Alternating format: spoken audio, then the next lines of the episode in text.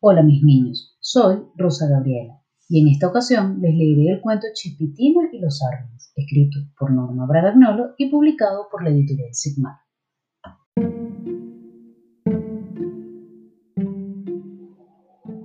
Chispitina era una chispa que a los ojos de la gente parecía igual a las demás, pero era tan distinta, tanto que podía encenderse y apagarse cuantas veces ella quería, además de emitir un sonido especial que todos entendían como si hablara. La chispa vivía en el hueco de un mañoso pino, pero no se asusten. Antes de entrar, se apagaba para no quemar el cuerpo de madera del suelo. Desde allí, vigilaba el bosque y trataba de evitar que los visitantes hicieran fogatas o tiraran fósforos y cigarrillos encendidos. Y como lamentablemente hay mucha gente descuidada con el fuego, la pobre chispa tenía días que se pasaba corriendo de una punta a la otra del bosque pidiendo que no encendieran ni siquiera una llamita de fuego que aunque muy pequeña podía causar un incendio. Fue así que una mañana estaba tan cansada que se quedó apagada en su cómoda y cálida casa de pino. Nadie lo sabe, pero las chispas también se cansan de saltar y de brillar, por eso se apagan después. Gracias a que Chispitina era diferente, a pesar del cansancio, se despertó sobresaltada y de un brinco estuvo fuera del árbol. Asustada por el humo que había entrado al hueco, miró de dónde provenía y enseguida estuvo en el lugar de la humareda. Con papeles, ramas y hojas secas, un grupo de chicos había encendido una enorme fogata y jugaban a los indios cantando y bailando a su alrededor. Chispitina inmediatamente les pidió que arrojaran tierra sobre el fuego para apagarlo. Los chicos, entusiasmados con el juego, no escucharon la ardiente voz de la chispa y lo avivaron aún más. Y Chispitina se desesperó cuando vio que llamas azules, rojas y amarillas danzaban entre el chisporroteo de las brasas, mientras sus gemelas, las chispas, saltaban cada vez más alto y lejos. Debo actuar con rapidez, se dijo preocupado. Si el viento comienza a soplar, en poco tiempo el bosque se convertirá en una caldera. Y al pensar en esto se estremeció y no tuvo mejor idea para llamar la atención de los chicos que caer sobre un pie descalzo que pasaba al compás del repiqueteo de un tambor que tocaba el cacique.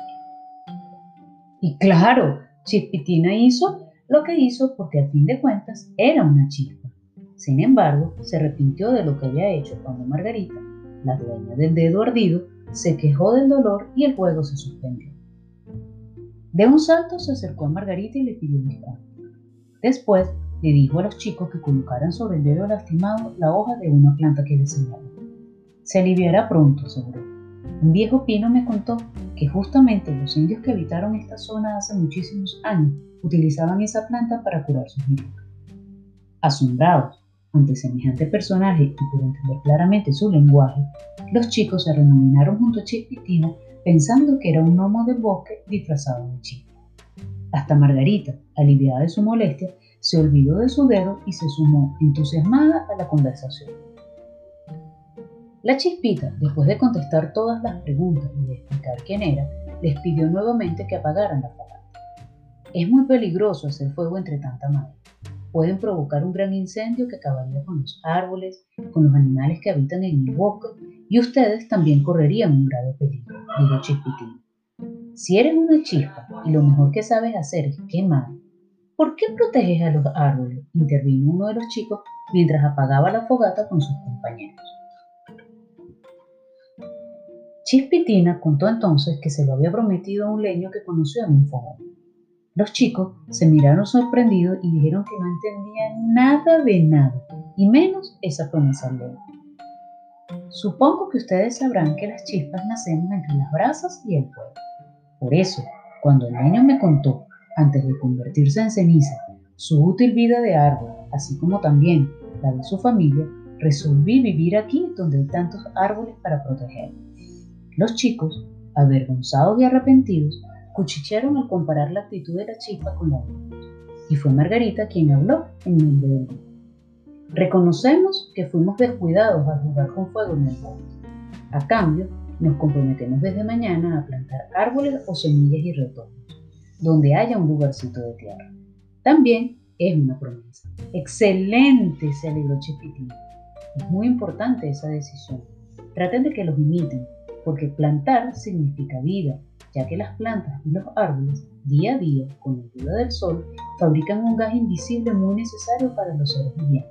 Mejor dicho, imprescindible. Uf, qué palabra tan difícil para mí. Pero el nombre de ese gas no me lo pregunto. Lo olvidé, terminó Chipitín.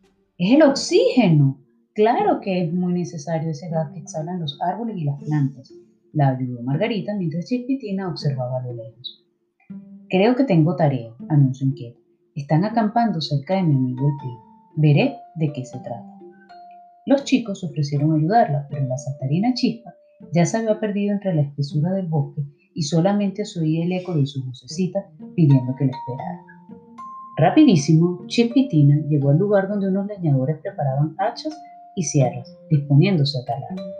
¡No lo hagan! Gritó indignada. ¡Respeten el bosque! ¡No lo destruyan! ¿Acaso no saben que las selvas y los bosques son los pulmones de la tierra y purifican el aire que ustedes mismos necesitan para vivir?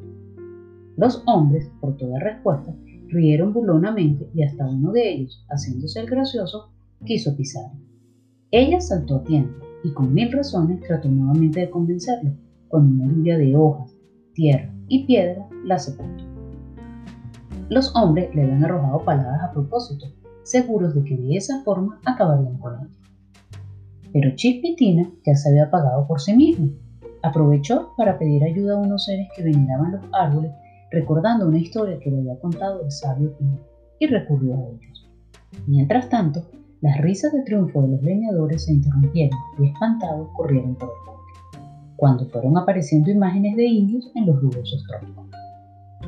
Fue un misterio que nadie pudo develar, aunque para Chispitina y su maestro Pino no fue un secreto el llamado que habían hecho de chispa a esos antiguos pobladores, respetuosos de los árboles cuando vivieron en ese lugar. Gracias a esos guardianes del bosque, los árboles se salvaron y Chispitino, feliz como nunca, se había sentido regresó con sus nuevos amigos. Estos, ajenos a todo lo sucedido, la esperaban ansiosos para hacerle una pregunta que los tenía intrigados. Si siempre quería apagar el fuego. No, si lo encienden lejos del bosque y en un lugar seguro, les hizo saber la chica. Y menos aún si calientan la sopa o hornean el pan. Pero igualmente sigo recomendando a la gente que antes de abandonar el lugar se aseguren de apagar bien las brasas, ya que el fuego puede reavivarse con el aire. Chispitina, hoy será un día inolvidable para todos nosotros, dijeron los chicos.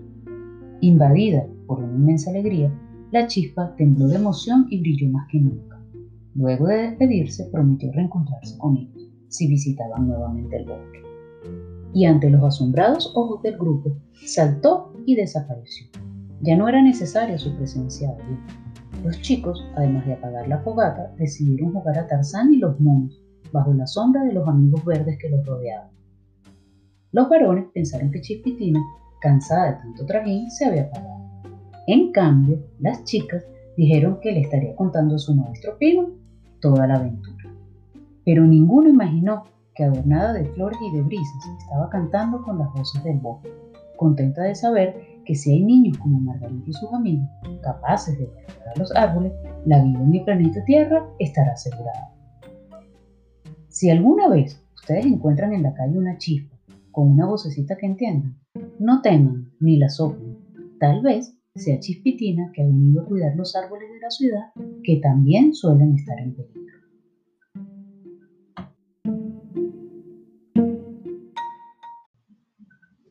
Gracias por escuchar con atención este cuento que he querido narrar para ti.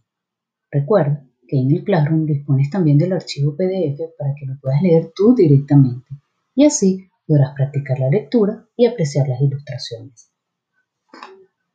Luego de que hayas disfrutado del cuento, te invito a que realices las sencillas actividades que hemos publicado para ti en nuestro plan. Que lo disfrutes.